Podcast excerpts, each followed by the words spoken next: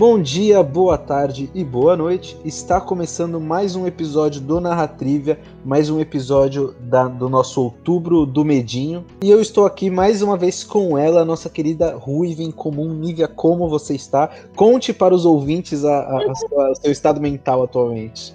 Caraca, eu ia tentar definir numa palavra só, mas não dá para definir numa palavra só. Eu tô só sangue, suor e lágrimas. Tá eu tava assistindo um. Uma menina assistindo Mansão Bly, né? Tu assistiu Mansão Bly, Nívia? Não, por que, que tu tava assistindo uma menina assistindo Mansão Bly, Alan? Caraca, assiste Mansão Bly! Não, então, eu assisti Mansão Bly. É que, como eu gosto de recomendar as coisas pros meus amiguinhos, aí eu fico hum. muito nessa, tipo, ai, eu queria muito ver como os meus amigos iam reagir nessa parte. Então eu fico assistindo ah. react de coisa que eu já vi para ver as pessoas reagindo. Entendeu?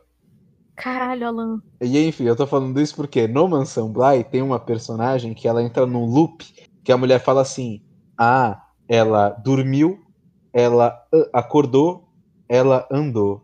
Ela dormiu.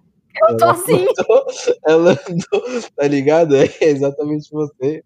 Caraca, eu tô assim, deve fazer o quê? As três semanas já.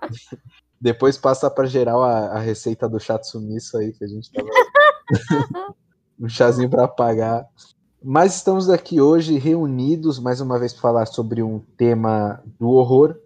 E o tema que escolhemos para falar hoje é um filme que tá lá no nosso coração. É, eu acho que foi o primeiro contato assim que nós, quando crianças, tivemos com o horror dentro do que é o terror mesmo, não só um filme de criança, né? É realmente um filme de terror e nós estamos aqui para falar de a Casa Monstro. Por um segundo eu esqueci o nome do filme. Não, você ia falar Mansão Bly, É, né? Mansão Bly. Eu tô vendo. Eu peguei no ar que tu ia falar Mansão Bly. Estamos aqui para falar de Casa Monstro e o episódio começa agora. Era uma vez um romance que virou um pesadelo que é quase Mansão Bly, Nívia. é, é, porque eu vou falar muito de Mansão Bly nesse cast, porque tem coisas parecidas. Então, Meu Deus, só, não me spoilando tá bom. Não, não, não vou dar spoilers. Mas, enfim, era uma vez um romance que virou pesadelo, que virou um filme de terror para crianças. Este. Eu diria mais, calma aí, eu vou acrescentar. Vou, eu vou acrescentar eu diria que é um filme que começa como terror e termina como horror. São coisas diferentes. Ok, eu captei, mas gostaria de mais explicações em breve. Mas antes eu vou. Te farei a pergunta capciosa, porque eu adoro quando é minha vez de perguntar. Vai lá. Minha pergunta, Nível, é o seguinte: eu quero saber. São duas perguntas em uma, porque eu já chego no combo. Eu fico hum. acumulando, assim, porque é pra dar-lhe uma pergunta boa.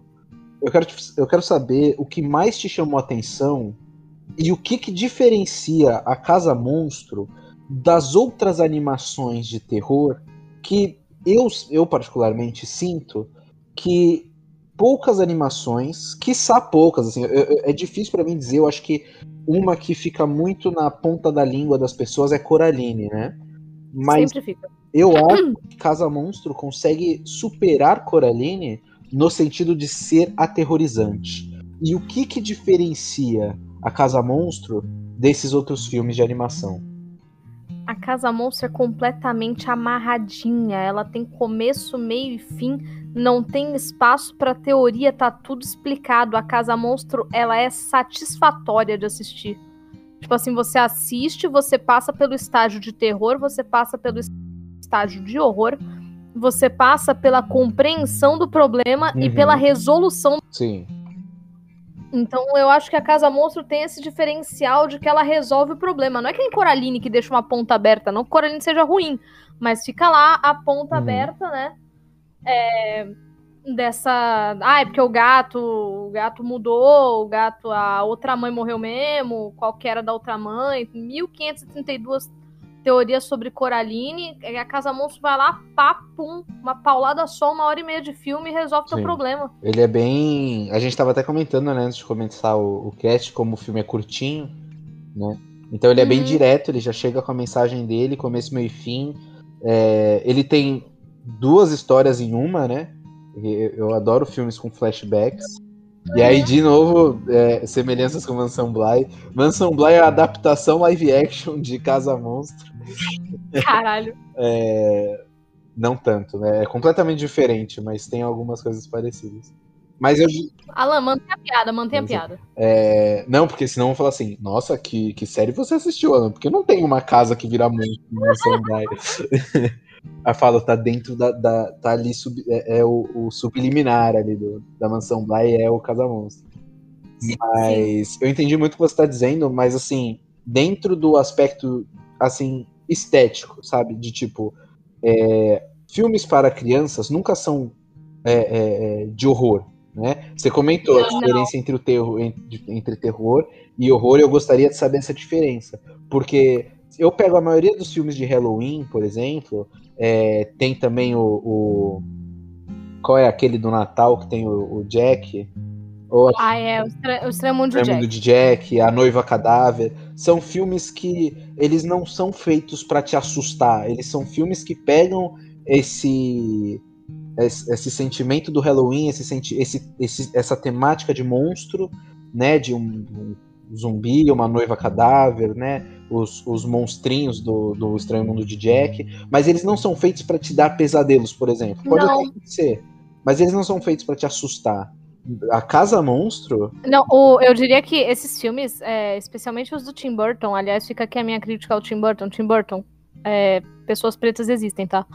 Mas é, eu diria que esses filmes, especialmente os do Tim Burton, eles estão ali, é, de certa forma, colocando a, a beleza do, do horrendo e não o horrendo como, como assustador, sabe? Sim, exato, ele dá uma romantizada, né? Dá. Que, querendo ou não, alivia esse tipo de. para as crianças. Sim. Até eu, eu, lembro que você comentou Frank Winnie quando a gente estava decidindo o tema, né? Sim. E, e Frank Winnie é um filme que ele é super tranquilo, ele é uma. É, é um tirando o fato. Sim, mas tirando o fato que a gente fala de um pet morto, ele é tranquilo. É, não... Super tranquilo. Eu imagino que, assim, tranquilo até as crianças assistirem e tentarem reviver os bichinhos mortos, né? Puta, sim. Imagina a galera. Nossa, isso me lembrou muito um episódio de Padrinhos Mágicos. Oi, um... Tu lembra ah, lá vem. Não. Que ele coloca o, o. Ele coloca o hamster dentro do. Ele, ele faz um pedido, um desejo Olha eu devagando e enrolando aqui, mas Vai, eu quero depois, depois você corta. É, Pau ele, do editor. Ele, ele, faz um desejo para tudo no jardim da mãe dele crescer, na, né, ganhar vida. E aí ele enterra o, o, ou o pai dele tinha enterrado, o hamster dele. E aí o hamster dele tá, tipo, em decomposição, assim. Ai, aí ele ganha vida. Ah. E ele vira do mal, assim, ele vira tipo um chuckzinho, sabe? Porra, isso é tipo cemitério maldito, né? É, mas é referência a cemitério maldito no, no, no, no, episódio. É assustador, é assustador. Aliás, Cemitério Maldito, diga-se de passagem, é... me toca assim um pouquinho, né? Porque tem aquele, aquele lance do gato, né? Sim. E, porra, eu tenho um gato. Sim. E, caraca, eu sou muito apegado no gato. É foda. A gente, podia, a gente podia fazer um cast sobre Cemitério Maldito qualquer dia, hein? O antigo ou o novo? Ambos, a gente faz uma comparação. Tal é, qual é, eu não, eu não sei se eu tenho paciência de assistir o, o antigo. Os dois, né? É, então, porque o novo eu assisti. Mas eu uhum. não sei se eu tenho paciência de assistir o antigo e de reassistir o novo, porque puta merda. É, né? Não é que é, seja eu... ruim, é que é muito denso, sei lá. No, e, e, ele não é denso no, no entendimento, né? Eu acho Sim. que ele é denso na temática. Sim. Nem hereditário, é fácil entender hereditário, mas é denso. Que mania de trazer de volta. Meu Deus! É, mas, Alan, mas... tu é muito emocionado com o Hereditário. Caralho, velho, eu fico triste porque tem pessoas que não assistiram Hereditário. Para de falar o nome. Caralho. As, as, as, pessoas que não assistiram devem estar me achando mó fraco. Aí eu falo, assistam pra vocês verem. Tu não assistiu? Então, por isso mesmo, vou, nunca vou ver. Aí Porra, quem, assiste aí, vocês têm coragem. Se a, gente chegar, se a gente chegar a um milhão de plays, o Alan assiste Hereditário. ah, eu, eu, assim, ó, eu quero muito que a gente chegue a um milhão de plays, então eu não vou concordar com isso. é. Mas tá aqui Mas- prometido. É. Eu vou, Mas- colocar, eu vou te colocar pra assistir Hereditário igual aquela cena do Laranja Mecânica. Sabe que o Deus cara tá amarrado na cadeira com os olhinhos abertos. Não, jamais. Porque se eu, se eu assistir com consentimento, eu vou conseguir virar a cara em algumas cenas. Entendi. Mas pior que a, a cena que mais me frustra em Hereditário, olha que eu não assisti o filme, né? Eu só vi Ah, as coisas que já ó, deu peraí, galera. Spoiler de Hereditário, vamos lá. Foi de Hereditário. O menino tá na escola, leva um pescotapa do encosto.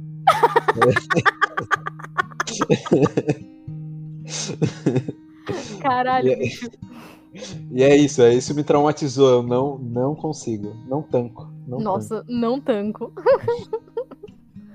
Ai, Mas vai, Alan, vamos, te vamos voltar pra, pra Casa Monstro. Vou voltar pra Casa Monstro. Vamos, vamos voltar pra Casa Monstro. É, É, vai. Não, e, e aí, falando sobre essa diferença entre. Nesse aspecto de um filme infantil, entre muitas aspas. Porque Uhum. não é porque um filme é animação que ele é só para crianças, né? De modo algum. uhum. É, mas a gente caracteriza que o público-alvo desse filme foram as crianças. Eu diria que sim, apesar de ter mais de uma piada e uma bem marcante de, de cunho Aí, bem adulto, sim. a mais marcante é aquela da úvula, né? Ah, sim, no, no, dentro da casa, né? É, aquela que, porra, quem não sabe, úvula é o que a gente chama de campainha, né, na, na, na garganta. Sim. Aquilo é uma úvula, só que tem um trocadilho do menino entender vulva e isso não ser dito é, durante, durante o filme, né? Isso, tipo, ele fala, ah, então é uma casa menina, Sim, que tem sim, uma úvula. Exato. É muito- E- Aliás, eu acho a piada muito boa, mas a criança vai passar dali. Tipo? Sim, e não é a única, né? Tem também todo o lance dele tá passando pela puberdade. O pai dele é um escroto, velho. Não, não só isso. Tem o, O dele é um machistinha, safado. tem o Bocão falando com ele no telefone e falando assim: Ah, meu pai foi fazer não sei o que, minha mãe foi no cinema com o personal trainer. Eu fiquei, caralho. Isso é muito tipo quando a gente escutava música criança e a gente não entendia os, os- as É. letras. assim, escutava um funk, aí tipo ficava boiando. Aí hoje Pega na cabeça do pimpolho.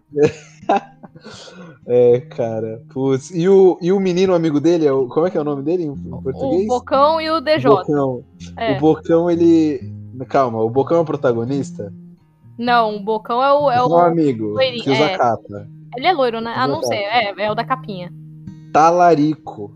Talarico. Talarico. Fica paquerando a menina do brother. Não, mas peraí, eu vou defender, eu vou defender o Bocão, peraí. eu. Ah, qual foi? Qual foi? Não, eu vou defender o Bocão porque é o seguinte: eles viram a menina ao mesmo tempo. Ok. Eles não viram a rolou menina ao mesmo tempo. Sim, sim. Então não. Tá bom. Então vou perdoar o Bocão. E depois ele respeita, ele respeita depois, né? Ele... Assim, né? Respeita é um negócio, porque a cena que ela vai embora, ele vira pro. Tipo assim, ela, ela tinha beijado o, o DJ, só que ele não tinha visto o Bocão, porque ele tava lá na, na reta escavadeira, né? Ele tava fazendo Cid Gomes. Aí. ele tava. Cara, eu amo esse meme, é um meme histórico. Sim. Não, e aí, tipo assim, ele tava lá na escavadeira, ele não viu que ela beijou o amigo dele. E aí chega lá no final, quando ela vai embora, ele vira pro, pro DJ e fala assim: caramba, ela apertou minha bunda. Do nada, tirou do cu essa informação. Aí ele, caraca, ela apertou minha bunda. Aí o. o... O DJ, com o maior sinal de amadurecimento, olha pra ele e fala assim: É mesmo, Bocão? Que legal. tipo, foda-se. Foda-se. Então, então reafirmo, volto a afirmar, talarico. Não aprendeu, Sim. mas DJ, DJ é um herói. e- e- Vamos falar dos personagens no final, Nívia. Vamos, mas peraí, eu queria fazer um adendo de que eu vou mencionar algum, alguns vídeos aqui, alguns filmes, algumas referências. É, e a gente acabou de começar a gravar e apareceu um- uma recomendação de vídeo aqui pra mim, que é de uma Uhum. garota. Eu não assisti o vídeo ainda, tá? Então fiquem sabendo que eu vou assistir e na live eu falo sobre ele. Ela, o título dela é o que define o que é um filme de horror. E ela vai comparar por que, que tanta obra de horror ainda é vista como drama. E aí a gente entra na Maldição da Mansão Bly, da Residência Rio, a própria Casa Monstro, porque ela beira o drama. Então eu vou falar sobre isso. Mas fica aqui que a Carissa Vieira, no YouTube, falou sobre isso também. Tá? Okay. Então eu queria. Eu vou assistir ainda, não assisti, mas tá aqui que eu tô falando. E mais uma outra coisa que eu vou falar de horror também, eu também tenho uma referência que, novamente, é o canal Segredos de Narrador, que eu consumo bastante. Uhum. Ok.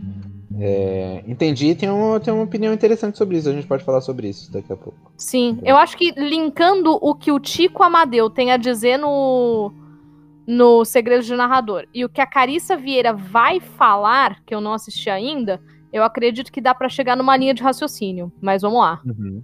Sim. É... Aí onde a gente parou antes disso tudo? Não sei, eu tinha acabado de definir por que, que eu acho que a Casa Monstro é diferente de dos outros filmes de terror para criança ou dos outros filmes de terror hum. no geral. Tá, então, então finaliza tua, teu ponto em relação a isso, só dá um encerramento e a gente já parte pro próximo. Não, o meu grande próximo. ponto é justamente o fato de que no final você entende o que estava acontecendo, você entende por que as coisas estavam acontecendo, e aí é, é o grande ponto. Ah, é porque ele vira um drama. Não, ele deixa de ser terror e passa a ser horror. E só que a questão do horror é que geral é que quanto mais você entende o horror, mais ele te incomoda, mais ele se torna aterrorizante. Então, Nívia, define para mim, é, para todos nós, né? Qual é a, a diferença entre terror e horror? Beleza, eu acho que o Tico Ro Amadeu faz isso muito bem no canal Segredos de Narrador, no vídeo Papo Maduro mais 18 Horror Pessoal. Acontece que o segredo de narrador, é, o foco dele é Vampiro Máscara. E eu falo bastante de Vampiro Máscara. É Vampiro Máscara, Dragon Age e o Jared Leto. Não, mentira. Uhum. É, é, que eu falo sempre, né? Mas vamos lá. O, que que tem lá além de Vampira Máscara? É que Vampira Máscara, ele é um RPG cuja temática é horror pessoal. E muita gente esquece disso e transforma em X-Men a Máscara, né? Que é, ah, é, não, é real. Os caras vão lá, uhum. colocam tudo que é poder no vampiro e esquece que tem todo um, um lado emocional, né? Todo o drama do vampiro. Sim. E esse drama, ele faz parte do horror pessoal, sabe? Então, é o seguinte. É... Qual a diferença entre terror e horror, segundo o Tico naquele vídeo e segundo o conceito geral de terror e horror, que faz muito sentido? É que eu acho que ele explica bem, sabe? Mas a diferença primordial é o terror, ele é uma coisa externa a você. Então, por exemplo, Invocação do Mal, Annabelle, é, o chamado, tudo isso são coisas é, exteriores, as quais você não controla ou as quais você não é. Ok? Sim. O horror pessoal ele é uma coisa. É, o horror pessoal, não, perdão. O horror é que o horror pessoal de Vampira Máscara é que o personagem deve enfrentar o, o próprio horror. Mas o horror é uma coisa que vai de fora para dentro.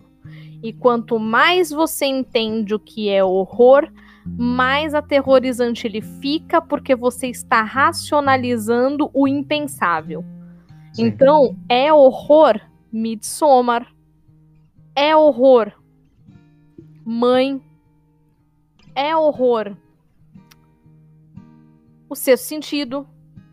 O sexto sentido é horror. Uhum. É... Residência Rio, Mansão Bly. E aí chega no final do filme, tu pensa, ah, puta drama, né? Porque o horror é o drama assustador de ser quem se é. Então Sim. você tem essa diferença primordial entre é, terror e horror. E aí, Vampira Máscara trata do horror pessoal de você mesmo estar se tornando um monstro, que é o vampiro, conforme a gente já discutiu no, no episódio sobre o vampiro de semana passada. Sim. Então tá aí a diferença entre horror e terror. Sim. E agora você falando isso, fica claro no próprio A Casa Monstro o momento em que o filme passa a ser. deixa de ser um filme de terror e passa a ser um filme de horror. Exato. Né? Porque o contexto da casa muda da metade Sim. pro final do filme, né? Sim, porque você passa muito tempo do filme achando que a casa é o. Bom, vamos, vamos resumir a história do filme e a gente já, já volta. Vamos, é, vamos, vamos começar do começo. Não é nem resumir a história do filme. Vamos começar analisando o, o esse aspecto narrativo do filme desde o começo, né? Uhum. Ele começa com um faz muito simples. bem. É, porque assim, eu acho, rapidinho, eu acho que a narrativa do filme ela, é, ela é bem simplesinha e mesmo os plot twists que ela, que ela te dá não são plot twist carpado, eles são plot twists assim bonitinho, sabe? É suave para você ir lá entender qual é o rolê que tá, que tá acontecendo. Sim. Ele Sim. é só uma informação que você não sabia. Exato. E é mais de um e são bem legais, né? Eles são bem pontuais, eu diria. Sim. Eles são surpreendentes. Porque se um desavisado assiste o filme, a gente começa o filme achando que o vilão do filme é. O Epaminondas. Epaminondas, caralho. Que tradução cara. de nome incrível, né? Porra, como é que eu, eu, não, eu não sei qual é o nome dele em inglês. Pra mim é Epaminondas. Já era. Vamos confirmar aqui, porque eu tô com medo de ficar falando de Epaminondas. Tô te falando, é Epaminondas. Epaminondas, general grego. Tá escrito aqui no Google. Não, não, caralho, Epaminondas da Casa Monstro. General político grego do século. Alan, se você escrever Aníbal, ele vai te dar o general cartaginês, ele não vai te dar o Hannibal Lecter. eu sei, calma aí, deixa eu ver aqui em inglês. E ele foi interpretado pelo Steve Buscemi. Nebercracker, caraca, Epaminondas é melhor mesmo. Como é que é? É Nebercracker. Nossa. Calma, é, seria Nibbercracker. É. Eu não achei ainda, mas se você tá falando. É Epaminondas. Epaminondas. Então vamos continuar com Epaminondas. Não, de boa. É... Eu tava olhando aqui os dados, né? E o pessoal, tipo, ele ficou com 68 de 100 no Metacritic, eu acho muito baixo pra Casa Monstro. Ah, mas a gente não vai levar em consideração o Metacritics, né, Nigo? Eu acho muito baixo. O Rotten Tomatoes. Quanto que tá no Rotten? Não tá aqui, não. Não tá no Rotten? Não, não tá no. Não, não mostra na Wikipedia do filme. House É que eu tava procurando o nome do personagem, né? House Monster Rotten Tomatoes Score. Caraca, bichos, como sempre o título em português de Portugal fica dando spoiler, né? É Casa Fantasma. É Casa Fantasma. Tomar no cu. Most Popular, aqui, ó. 100%. Mentira. 75%. O que? Tá no bom. Rotten? É. Ah, legal. Okay. Os a audiência 68. A audiência tá errada. A audiência tá errada, o quê? Tranquilamente. Porque no começo do filme, a gente acredita durante um bom tempo que o vilão é o Epaminondas. É o Sim. É, você fica ali, um, você começa a entender que a casa é monstro por causa do Epaminondas no começo, você acha que ele é o verdadeiro vilão, né? Ele que é o, a figura assustadora que vive na casa, por isso que é uma casa monstro. Sim, Depois e aí você... quando a casa começa a ficar viva, tu acha que é o fantasma do Epaminondas? Porque o Epaminondas é verdade. Porque o Epaminondas só, inclusive isso foi muito traumatizante para eu assistir quando criança. Ah, mas aquela uma... cena é tensíssima, é, é tensíssima. Muito tensa, tá entendendo? Então, é justamente onde eu queria chegar é um filme infantil, entre muitas aspas, porque. Mas ele acaba usando muitas características, muitos artifícios narrativos de filmes narrativos. Caralho, velho. Muitos artifícios de, de narrativas adultas para um filme infantil. Você okay. tem um senhor de idade morrendo de ataque cardíaco no começo do filme, uhum. agredindo uma criança, que ele agride a menininha, é um absurdo. Ele joga. É, é, mais uma agressão mental, né, da menininha, porque ele, é, ele pega o bagulho dela lá. Uhum. Sim. É uma pressão ali psicológica, ele arranca dela o, a, a motinha. Motinha, o triciclo dela. A motinha. A motinha. Dança e, da motinha. Assim, relativamente violento, né? Ah, não, ele é bastante violento, né? Porque ele quer afugentar as crianças. Ele é desesperado. E aí, como você. O, o filme. Eu me é identifico muito com Epaminondas, viu? É, no sentido de, de que. Porque ele tá protegendo todo mundo, né? É... Não, eu me identifico com o Epaminondas do começo do filme, que você ainda não sabe nada sobre ele, ele só quer distância de todo mundo. Sai daqui, uhum. viado. Que isso?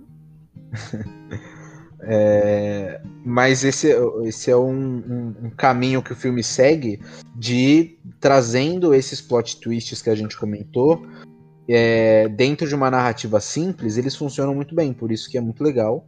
E é um filme que, diferente das outras animações infantis de terror, entre muitas aspas, é, ele realmente tem uma, uma maturidade narrativa ali de usar esses, esses artifícios mais adultos no filme. Então, a morte do, do, do Epaminondas, morte entre muitas aspas, Sim. né? Você tem O, o, o, namorado da, da babá, que é claramente um cara que tá chapadinho, tá alto em drogas. Chapadíssimo. Essa é a palavra. Ele me lembrava muito um cara famoso que eu não lembro o nome agora. Ele lembra o. Não é o Joey Ramone? Ele não parece o Joey Ramone? Monster. Calma aí, só vou confirmar. Monster House e Joey Ramone. Vamos ver se eles fazem comparação. Sim, ele Porra, é a ele é direitinho o Joey Ramone. Ele é igualzinho, sim. É que tem dois Ramone, né? Eu confundo um com o outro. Você tem o. o, o Cabeça. Cabeça O que é alguém. cabeça é o que joga os É. games? É, Outro cringe, né? ele é cringeão. Caralho. Mas assistindo o filme, assi- eu assisti de novo, gente. Eu assisti alguém assistindo o filme. Porque eu já tinha assistido esse filme quando criança. Inclusive eu fui no cinema com meu pai ver esse filme. E é legal porque eu tenho boas memórias assistindo o filme com, com meu pai, assim. Eu gostava de ir no cinema com ele. então. É, não porque meu pai tenha morrido com a Não, coisa é, o pai tipo. dele tá ótimo, viu, gente? É, o pai dele é tá ótimo, tá super bem, legal. Sim, é só que ele não vai no cinema comigo mais, entendeu? Aí eu, Eu Eu também fico não iria triste depois achando. que você me fez assistir The Square. é, eu tô fazendo meu pai assistir Game of Thrones agora, ele tá gostando.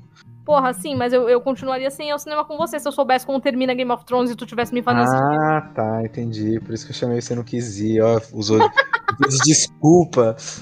Mas beleza, beleza. É, então, assistindo esse, esse. Assistindo alguém assistir, eu lembrei de quando eu assisti. Nossa senhora. E só que atualmente, revendo agora, eu imagino que você tenha tido essa experiência revendo o filme todo, porque a Nívia fez a lição de casa, diferente de mim. É. Mas eu fiz a lição de casa antes da aula começar, né? Que- Ó, Nívia, olha só. Você fez a lição de casa de maneira original, eu copiei a lição de casa de alguém, sabe qual é? Entendi. É reflexo de quem eu era na escola. Eu fazia o trabalho cinco minutos antes de- da aula começar. Entendi. Mas enfim, eu vi vários elementos é, Stephen Hawkianos no filme. Por exemplo, é, inclusive eu acho que ele bebe diretamente dessa fonte. Stephen Hawking ou Stephen King? Caraca, Stephen Hawking, né? Stephen Hawking. Vamos é longe. volta, volta nesse adjetivo. Você viu vários elementos em Stephen, Stephen Kingianos. Kingianos. Ah, só pra, é só É pra, só, é só pela graça. sono, tá, família? É, Família. eu vi vários elementos. King. Olha lá. Eu ia falar agora King Stephianos. Tá bem, vamos lá. O Alan consegue, deixa eu gente. respirar. Eu já fiquei com ele até as quatro da manhã na casa Deixa dele. eu respirar. Ah, mas isso foi antes da pandemia, eu tava no auge da minha adolescência. Tava no auge da minha adolescência. Eu tinha 24 anos, Alan. Ó, calma aí. Se eu ficar rindo toda hora, Nívia, eu não vou conseguir. Já tá doendo minha bochecha já. Reassistindo o, o filme, eu imagino que você tenha tido essa impressão também. é, eu vi que o filme bebe muito da fonte do, do Stephen King. Né? Tem vários elementos Stephen Kingianos durante o filme, principalmente tem um que é claramente uma referência a It, que é a, a, a cena do, da pipa. Ah, sim, sim. A cena do, que o, o A Magrão pipa maneira. é, a pipa maneira.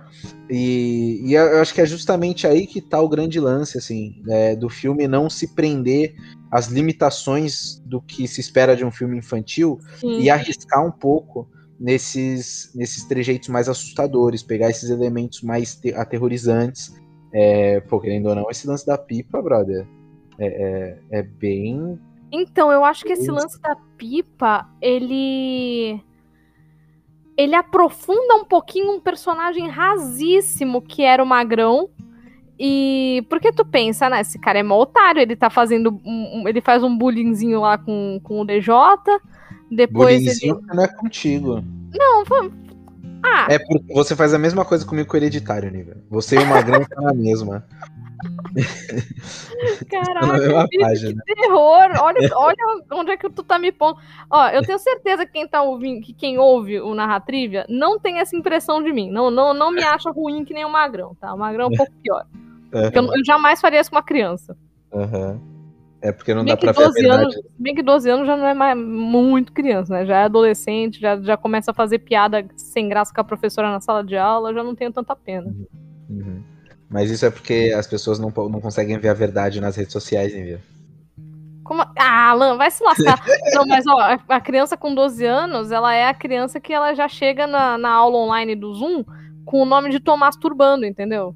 Meu Deus. O professor com... lê mesmo? Na, olha. Olha. Ai, isso me lembrou. Não, mas já aconteceu em live, né? De eu ler um negócio, era como é que é? Aí, alguém chegou com, com um nick desses na live. Era achando alguma coisa. Alguém chegou com um nick desse na live, eu li e fiquei foda-se.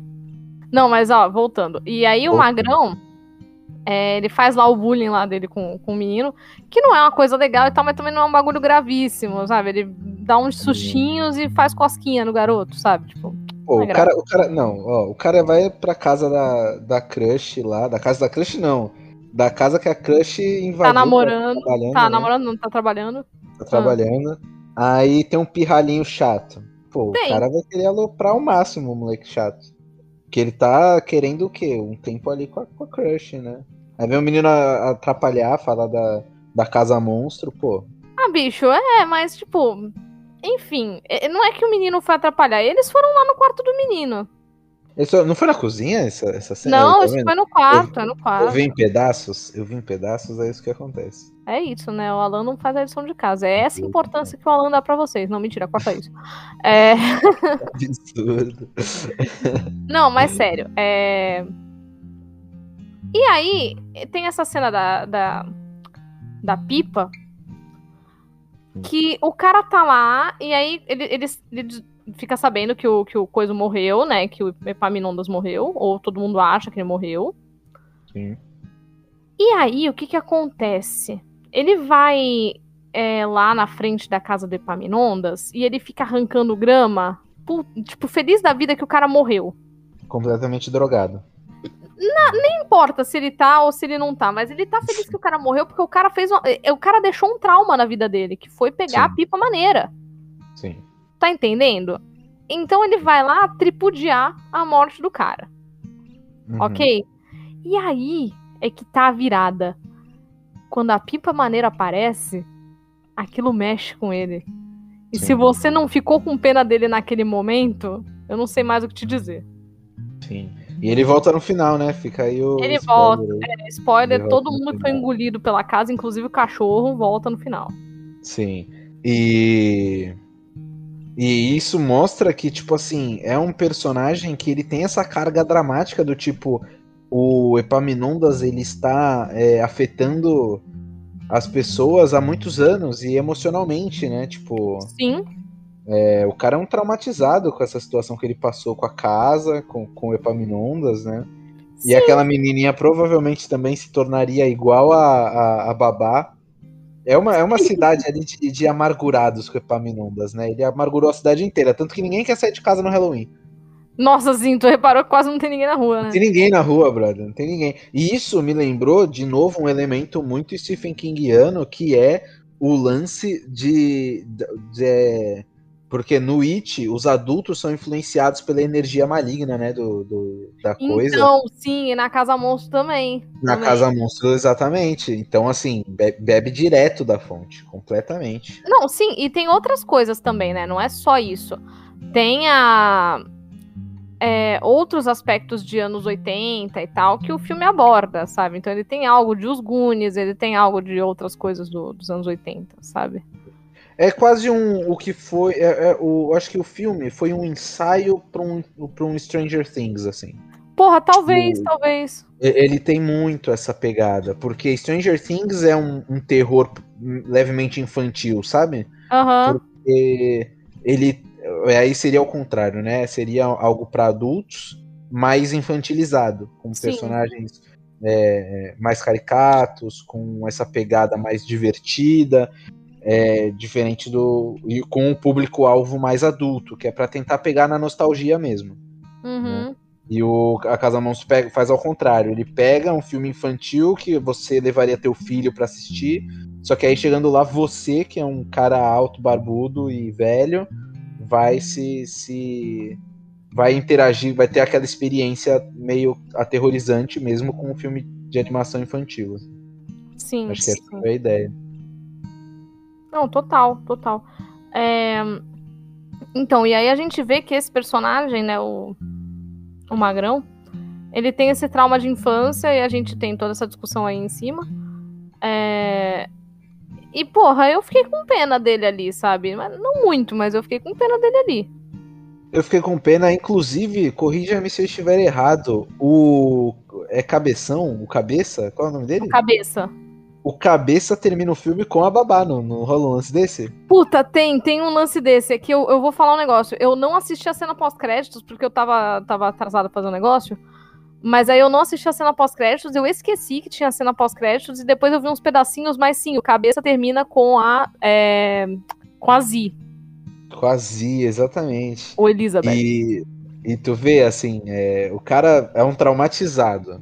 Aí ele vê a pipa dele, ele ganha aquele segundo de esperança e ele é absorvido pela casa, ele é comido pela casa. Sim. Aí ele consegue se, ele consegue fugir da casa, ele passa por outro trauma e aí quando ele chega a ex, a, a, a, namoradinha dele, né, vira agora a ex dele, porque tá com o, com cabeça.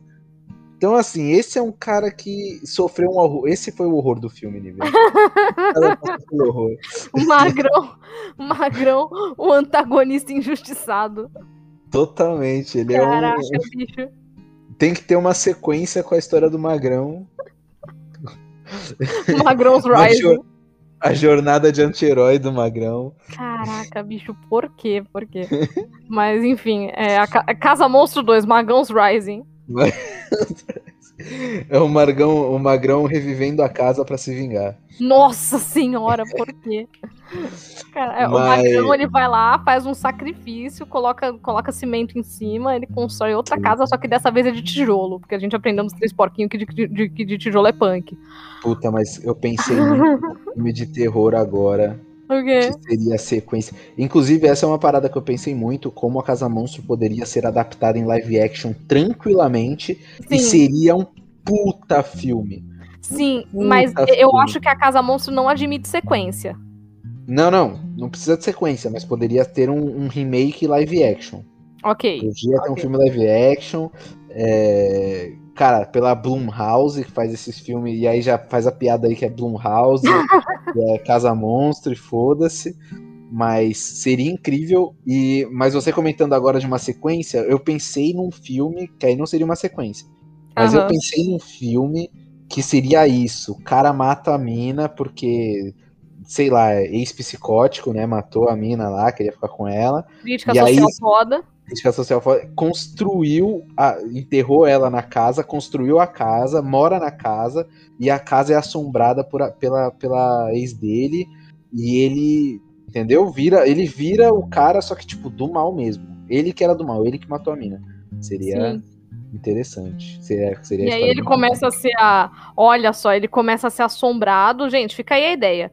Ele começa a ser assombrado, aí ele começa a pedir ajuda. Tu jura que ele é o o, o coitado do filme, porque isso é, isso é o plot twist, a gente não pode deixar isso evidente no começo do filme. Exato. Procura que ele, é, que ele é a vítima, né? Tá sendo assombrado, coitado do cara, para tu descobrir que o fantasma tá ali só pela vingança. Caralho, Nívia. Porra, é isso, eu vou narrar isso numa mesa de RPG. Não, mentira. Caraca, eu, agora eu não posso narrar numa mesa de RPG, ela. Hum. Por que não? Porque agora a gente já expôs qual é o plot twist. Não, mas aí você cria outros plot twists em cima desse plot twist. Ah, você não, tem... porra. Agora já expôs o um negócio. A hora que eu, for, é. que eu for narrar alguma coisa com a casa, vocês vão saber o que, que, que é. Caralho. É eu, tô, eu, eu, já tô no bloqueio criativo. Tu lança uma dessa e vai embora? Porra. é, tá vendo? Mas é, é, o que eu sempre digo, Hollywood perde muito com, sem nós lá. Sem a gente, né? Oh. Caralho, a gente aqui produzindo conteúdo de qualidade e os caras fazendo um monte de bosta. Não é, menino? Sim. Bom, mas... mas... mas continuando, depois que o Epaminondas morre, você cria ali um certo alívio, entre aspas, e hum. cultiva aquele mistério. O filme vai, vai caminhando para um mistério de investigação para saber ali o que, que o Epaminondas fez com a casa, né? Uhum. E quando. Mas você ainda não espera que a casa seja literalmente um monstro. Apesar não, mas a casa vai, vai dando umas piscadinhas, né? Ela pisca pra é. câmera, é... pisca pro telescópio. ela faz, ela vai dando evidências. Mas também eu acho que toda a campanha de marketing do filme já entregava. Mas se você assiste já. o filme sem saber, é realmente um plot twist também, que a casa tem domínio total em relação a, a, a, ali a área que ela foi construída, né? Porque até as plantas da grama ela consegue mexer. E não só isso, essa casa, além de ter domínio total da área onde ela está localizada, do terreno onde ela está localizada, ela também é dissimulada, porque ela finge que tá tudo bem na frente dos adultos. Uhum. Então ela, ela é consciente mas eu vou falar uma coisa, eu acho que essa consciência dissimulada da casa não combina com a personagem que é a casa com a Constância. Ah, combina, combina. Eu não, não, eu não acho que combina com a Constância, não. Combina com a Constância. Mas diz, diz o porquê. Eu acho que não combina porque a Constância ela é uma personagem que ela é marginalizada e animalizada. E uma personagem animalizada que nem ela não tem essa dissimulação de ficar de ficar fingindo gracinha assim, ah, agora eu tô, agora eu não tô, agora eu tô, agora eu não tô. Então, eu, eu entendo porque as cenas que ela aparece como Constance mesmo nos flashbacks dão muito a entender isso. Uhum. Mas ao mesmo tempo, ela, ela tem algumas cenas de romance com o Epaminondas que mostram que ela tem um lado mais é, é, tranquilo, doce. mais racional, mais doce. Racional então, acho que não, mas mais doce sim. Sim, mas é, eu digo. Não sei se racional foi a palavra certa, porque claramente ela é uma pessoa racional. Mas é, menos animalizado, assim, né? Sim. Você entendeu o que eu quis dizer, né? Eu não, eu não falei besteira. Todo mundo entendeu, Alan. É, não, eu, por um momento eu achei que eu tinha falado besteira. Não, mas... a partir do momento que você animaliza, você tira. Animalizar nada mais é do que tirar a racionalidade. Racionalidade, exato, beleza, obrigado. É... E aí você cria ali um meio termo entre isso, e aí você também tem que entrar com um senso de descrença, de pensar, bom, ela já é a casa há 45 anos. Sim. Ela, ela já criou, ela já tem certas certos maneirismos de como lidar socialmente com os vizinhos, porque ela não pode estar comprando todo mundo, né? Ela tem que ter um certo autocontrole. Vou, aceitar porque porque eu ainda acho que a Casa Monstro é bem, bem redondinho, bem perfeitinho, não tem, não tem muitas críticas não, total, não. Total, total. Mas, mas vendo isso, assim, eu acho que do simples a gente consegue cultivar muita coisa. Por exemplo, imagina uma série da Netflix live action dos 45 anos que o Epaminondas viveu com a Constância tentando controlar ela. Ia acabar ficando redundante, mas eu acho que renderia assim umas. umas talvez renderia. uma talvez uma série com vários capítulos, assim, sabe, dele sim, lidando sim. com isso. Exato. E aí o último episódio, olha só. O último episódio, o JD se muda pra frente da casa. E aí acaba e JD, DJ. DJ. Puta, JD é de alguma outra série que eu vi, enfim. É, aí sei. o Aí a série termina com o DJ chegando, se mudando pro bairro. Ia Porra, ser incrível. Aí, ia ser incrível. Mas. Foi, e aí. É, o filme segue e mostra que a casa realmente é monstruosa e a casa tem vida. E aí o filme torna-se mais grandioso do que ele estava demonstrando ser. E aí ele começa a caminhar para algo mais pesado e mais assustador do que seria o tradicional de um filminho de aventura com crianças, né? Uhum. Porque eu acho que foi um dos poucos filmes de terror com crianças que eu achei que a criança poderia morrer. Sabe? É, é que assim, é que a gente ainda não sabia que as crianças, que, que quem foi comido ia, ia voltar no final, mas realmente eu fiquei esperando que, que o bocão fosse fosse engolido. Uhum. O Bocão ou a menina, não sei, porque o, o DJ tem o, poder, o superpoder do protagonismo, né? Meu irmão, a partir do momento que você come um cachorro, você pode matar qualquer um, né?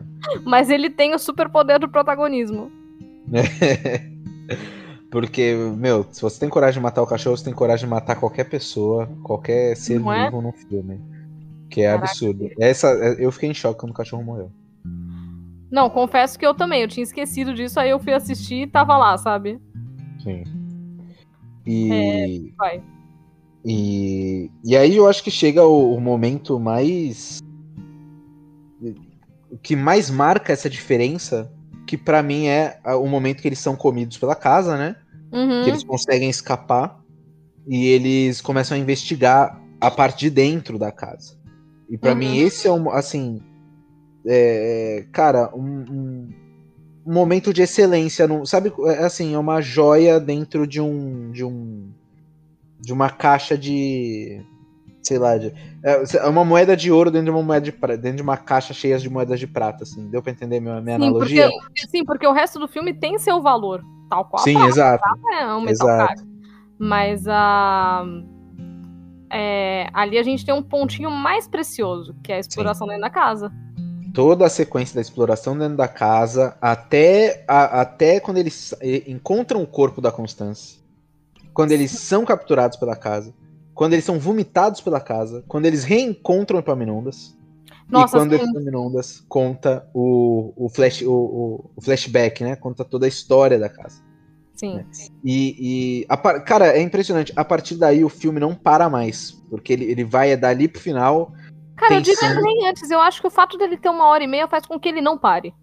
Sim. Não, mas é, é aí que tá. Até. É, porque tem alguns momentos mais tranquilos até eles serem comidos pela casa, né?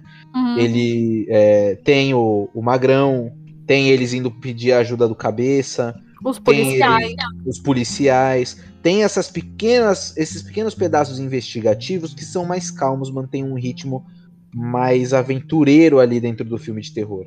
A partir do momento que eles são comidos pela casa, vira um grande filme de, de.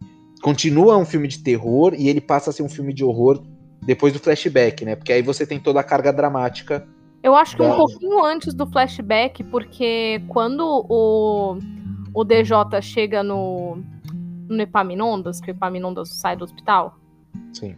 É, o, o DJ já chega para ele falando assim: o senhor não matou sua esposa, né?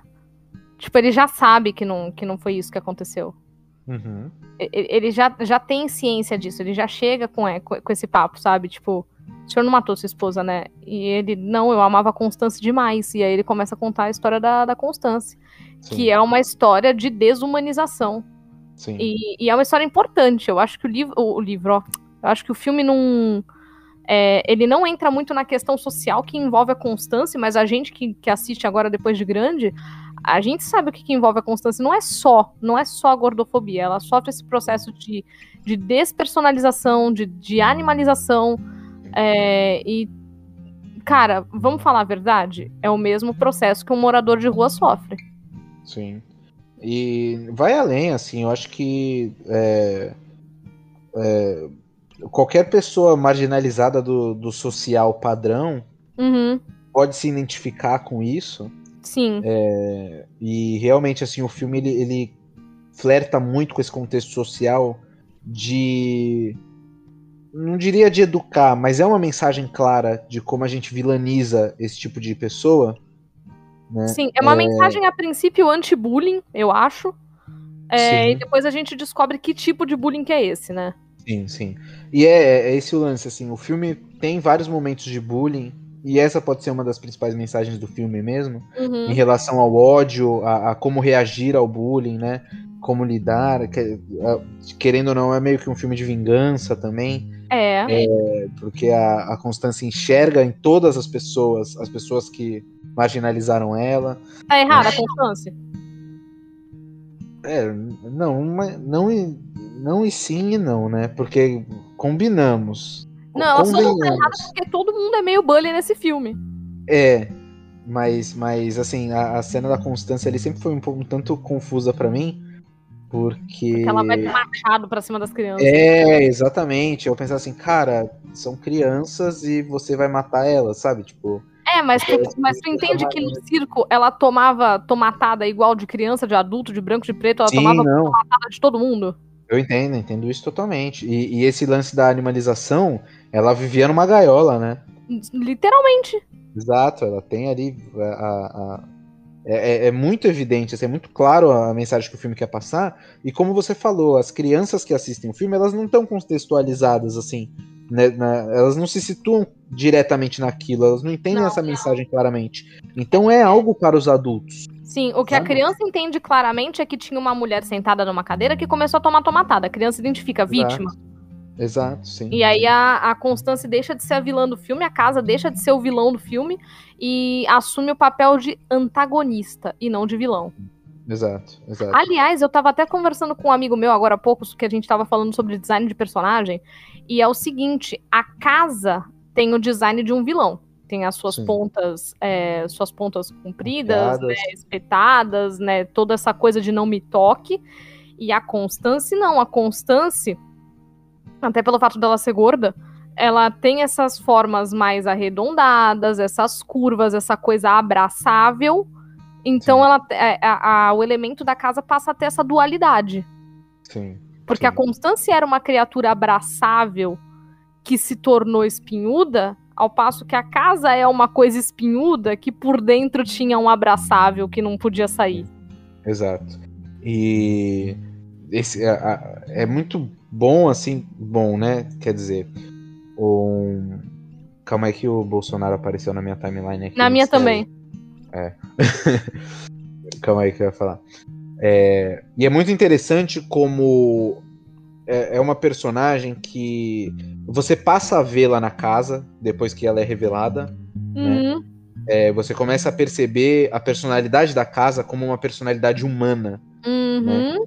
É, e é dada a oportunidade para a casa de se controlar e ela não se controla, né? Ela passa a, a- a ser. é, não quero usar a palavra descontroladamente, mas ela passa a ser o. o- o- ela se entrega a esse papel é, vilanesco. Bestial. Uhum. Isso, bestial, exato. Tanto que depois ela, ela explode, ela, ela explode e se reconstrói numa forma ainda mais ho- horrorosa, mais Ela tem, monstruosa. ela tem a, forma, a forma final dela, né? É, ela deu um This isn't even my final form. Ela tem. Exato, que é, que é foda, puta. é- cara, todo o clímax desse filme é muito legal, assim. É- é- me lembrou muito Jurassic Park, as crianças mexendo nos mecanismos ali, não, né? O Cid Gomes e a, a- a- a- o guindaste. É muito, assim, muito legal. É, e esse é o lance, assim, você consegue entender a ira, mas ao mesmo tempo você entende que aquela é uma ira errada, que tem que ser parada a qualquer custo. É, Porque vai Mas ser- é, mas é como acontece, Alan, com a criminalidade na sociedade, né? A gente sabe de onde vem, a gente sabe por que que vem, mas a gente tá nessa eterna discussão de como parar. Uhum. Então, é, e porque precisa parar. E não dá pra, pra deixar é, sem reparo. Porque, assim, é, até aquele momento, quando a, quando a Constância se torna vítima, é, e quando a casa é a Constância e tal, quando a gente Sim. entende isso tudo, a gente ainda tem, na, tem que lembrar, né? A gente ainda tem que ter na cabeça de que ela já tinha matado um cachorro, Exato, um cachorro, um drogado e dois policiais. exato. Entendeu? Então, assim, ela tinha matado na nossa concepção. Uhum. Então, né, fica, fica meio assim, nossa, ok, essa pessoa precisa ser parada, essa pessoa precisa ser reformada, literalmente, Sim, né? olha aí que irônico. Não é? Essa pessoa literalmente precisa ser reformada para que ela, né, seja gente de novo, mas ela não vai ser gente de novo, ela já morreu. Sim. Né? No caso Sim. dela, não tem o que resgatar ali. Sim. É, mas eu vou te falar, assim, a, a Constância é uma, é uma personagem que eu não, não, não cheguei a ter tanta empatia, assim. Nossa, toda a minha empatia do mundo pra, pra, pra Não, Constance. tudo bem. É, é- é tem dois pontos, assim. Quando eu assisti como criança, é, o filme continuou trazendo pra mim essa vilanização dela, mesmo quando conta a história, sabe? Tipo assim, eu pensava muito que ela era uma, era uma pessoa ruim, por mais que ela sofresse aquilo. Entendeu? Ah, eu É, assim, não tô justificando ela sofrer aquilo. Mas che- chegou assim pra ti? É, pra mim não. Pra mim chegou. Pra mim chegou. Assim, pra mim chegou num, numa, num ponto de. é, acho que como o filme romantiza o fato de que só o Epaminondas gosta dela. Tu entende isso? Ah, É, e ela tratava ele meio. Não tratava ele meio mal, mas como ela tinha essa atitude meio violenta, né, Ah, essas reações meio violentas, eu, eu tive essa dificuldade de. de... Você tá certíssimo, eu concordo, não tem. Isso é é um inquestionável. filme sobre relacionamento abusivo, Alan. Então, tá entendendo? Mas Aham. ela já era assim por mais que ela tenha seja vítima, Eu não acho que ela era assim viva, não. eu acho que ela era assim viva. Eu acho que não, porque o que mostra dela viva ali no, no filme é, primeiro, ela sofre violência, Sim. né, na, na arena do circo, porque a gente entende que aquilo é um freak show. Sim. É, depois mostra ela fragilizada dentro da jaula. Sim. E depois ela meio surtada, indo pra cima do Epaminondas, para pedir ajuda pra ele se livrar daquelas crianças que estavam tacando coisa nela. Sim. E aí ele fala que mais constância, são só crianças. Ela puxa o machado da mão dele e ia pra cima das crianças. Tá entendendo? Não, mas não, eu não então, tipo, ela era violenta com ele. Ela, a, a casa foi se tornando. é, E eu não acho que a casa foi se tornando violenta com ele. não, é- com externo, com externo. Sim, só com o externo. É que isso sim. é violento com ele porque priva ele de, de relações externas. É um relacionamento Exato. É um abusivo relacionamento abusivo, exato. no seu cerne. Na sua úvula é um relacionamento abusivo. Sim, sim. Mas é aí que tá. Eu, eu acho que por, por um, o, o filme ele flerta com esse lance de que a, a, a Constance ela era uma pessoa meio. é, é, que ia nessa vertente do, do abusivo já. Eu, eu acho que pela maneira como ela pega o machado, entendeu? Tipo, dá- me dá essa impressão de que ela não, não se confortou com o Epaminondas, ela precisava lidar com a violência. Tem todo um background pra isso. Ela é a vítima da situação, entendeu? Mas eu não, eu não tive esse carinho por ela. Mas eu acho que mais também porque eu conheço uma pessoa que é muito a Constance, que eu Eita. odeio no mundo, assim. Então eu tenho ranço. Aí eu Alan, aparece corta, corta do podcast. Quem é? Ah, é uma conhecida. É a tia de uma conhecida minha, que eu. Meu Ih, Deus. E aí. E aí cringe. Aí eu não suporto, entendeu? É, é igual a Constance. Igual. Igual. De, de personalidade, assim, entendeu? De Aham. personalidade na casa. De ser manipulador e, e- e- Entendeu? E aí eu tenho. Aham. E, e aí eu tenho esse. Aí quando eu assisti hoje, eu, eu assistia, aí eu falava, caralho, é fulana de cabo a rabo, assim. É a fulana, é ótimo. É, aí. Aí, enfim, eu, eu tenho esse, esse pé atrás com a Constance desde, desde o começo do filme.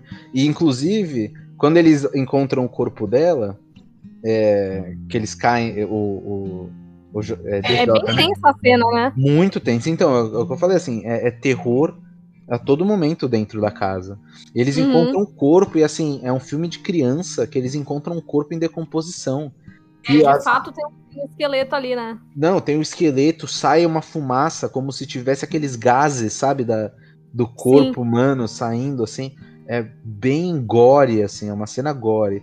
E, e só de você imaginar que uma pessoa morreu asfixiada no, no concreto, É horrível. é horrível. E outra, o Epaminondas é, é outro escroto, brother. Por que não? Não, não, não. Porra, tua mulher cai e cai o concreto em cima. Tu não tenta tirar o concreto da tua mulher? Não, tá. Ele nem encostou nela, brother. Ah, Sabe? Alan. Pô, era só pegar. Se tivesse mole, era só tirar com a mão. Se tiver. eh, Primeiro, se, o, se endureceu rápido, foi o concreto mais rápido. Porra, tu tá estragando o drama Tá do estragando filme. Caraca, é pra gente achar que ela cai, morreu na queda, entendeu? É, então, não, ela morreu Ela na morreu queda. na E aí, e ali virou o túmulo dela. Constância, fazer- a giganta. É, vou fazer um velório da minha, da minha esposa? Não, porra. Não, mas ele fez um mausoléu dentro da casa. É verdade. Que é um puta mausoléu cringe também, né? É, mas assim, quanto. escuro, cheio de brinquedo. Não, é, isso Cara. é, isso é mesmo. Mas assim, quantas famílias não tinham é, cemitérios e mausoléus nos quintais de casa, sabe? É, não, realmente. Tudo bem, Nívia. Cara, olha, você foi num ponto que eu não tinha pensado, então. Então, e Tá não só isso, e não só isso, como, como se cuidava desses mausoléus, né? Ia lá e colocava-se coisas que o morto gostava. Sim. No caso, ela que ficava colecionando os brinquedos, né? Porque ela que era. É, mas te ocorreu que a Constância talvez não tenha tido infância? Caralho, Nívia. Estamos indo pra uma profundidade absurda aí do- da Casa Monstro.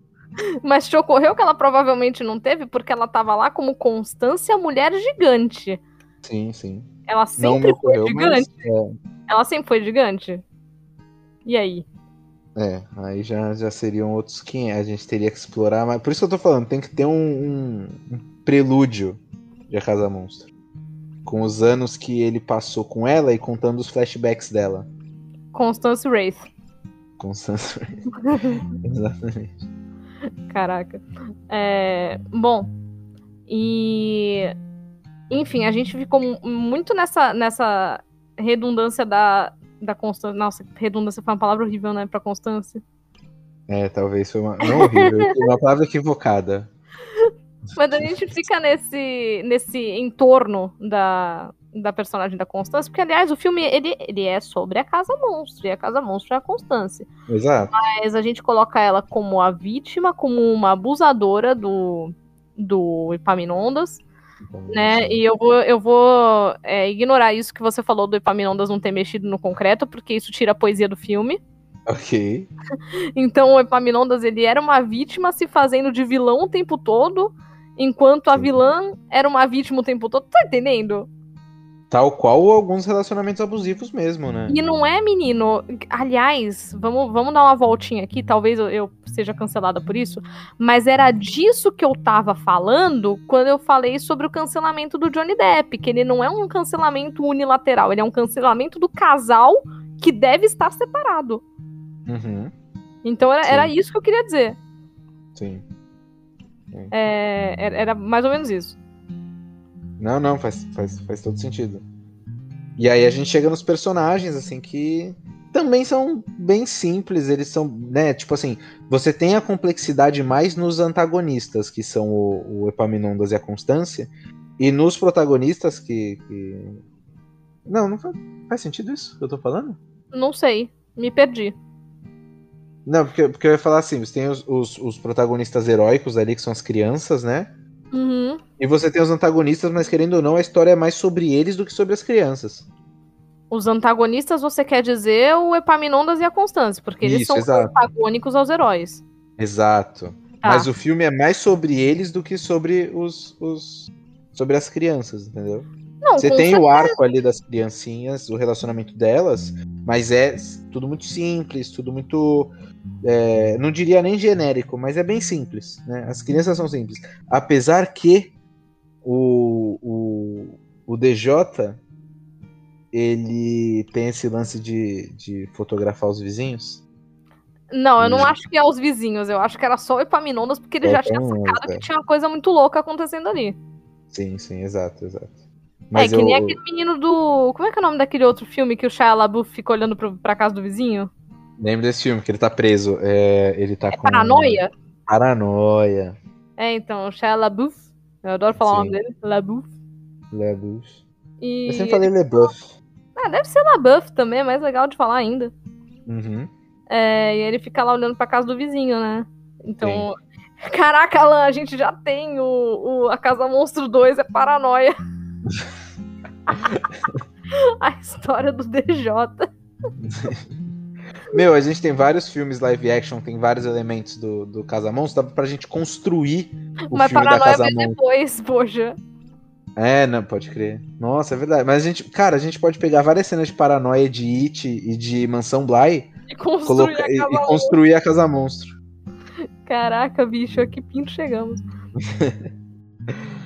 Mas, sabe, assim, eu acho que a maioria dos personagens são todos bem simples. A menininha que vende, que vende biscoito, sabe? Mas calma. Ela não é só a menininha que vende biscoito. Ela é a menininha gênia que vende biscoito. Ela é um gênio do crime e um gênio da legalidade. É, Caraca, aquela personagem é perigosa. O nome dela é Jane. Uhum. É, a Jenny, ela é uma personagem com muito futuro, ela é muito promissora.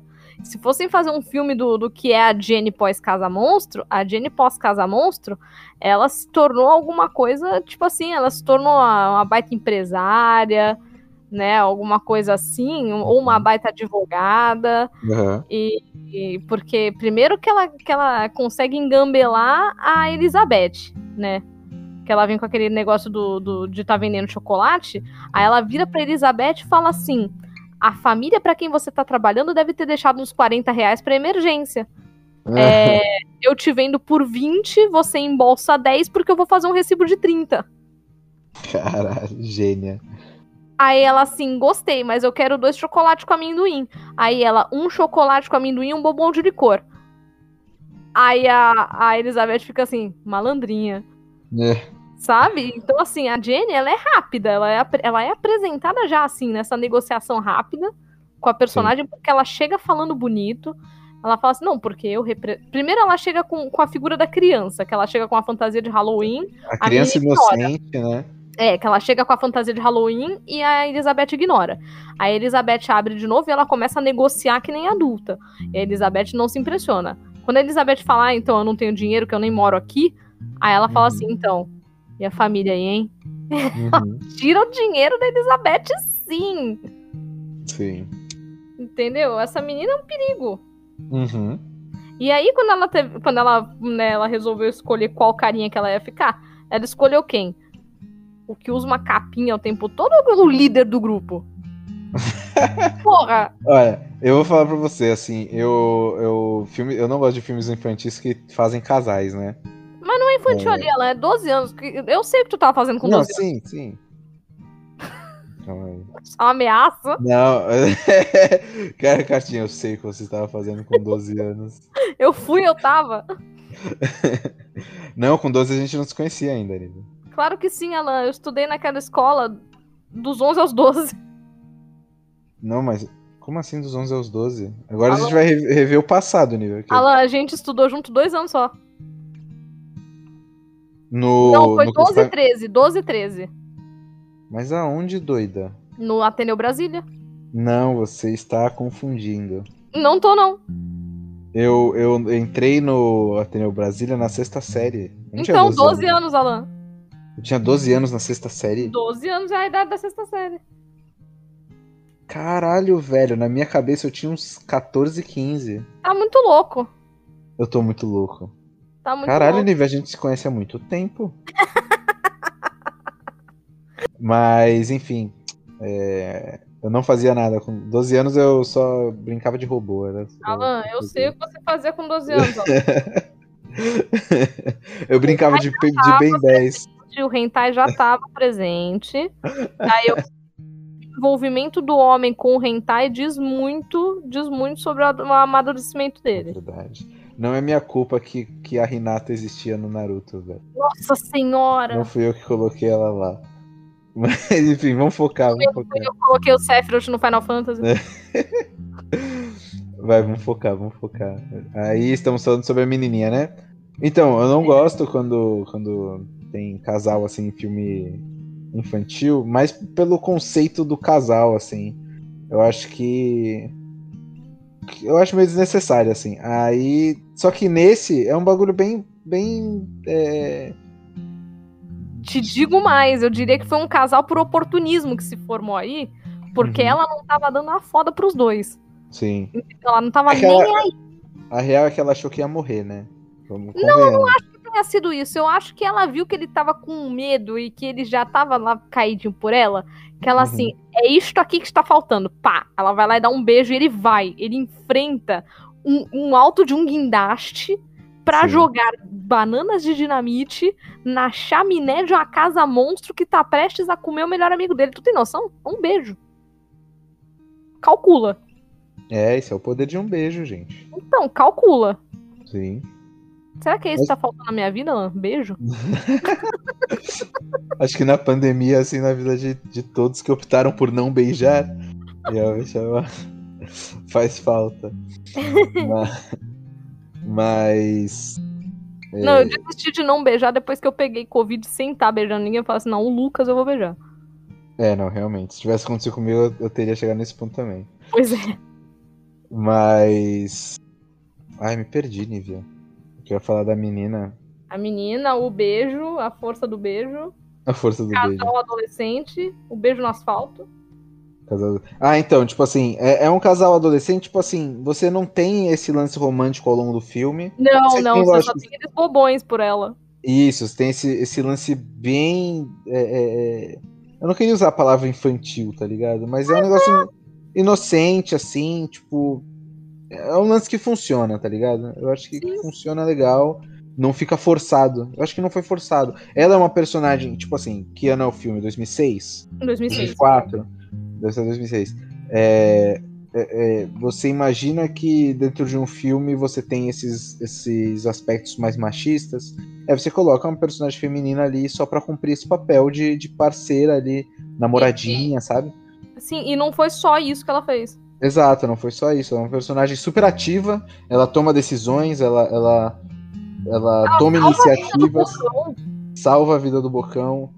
É, então, eu gosto, ela é uma personagem muito boa. Sim, sim.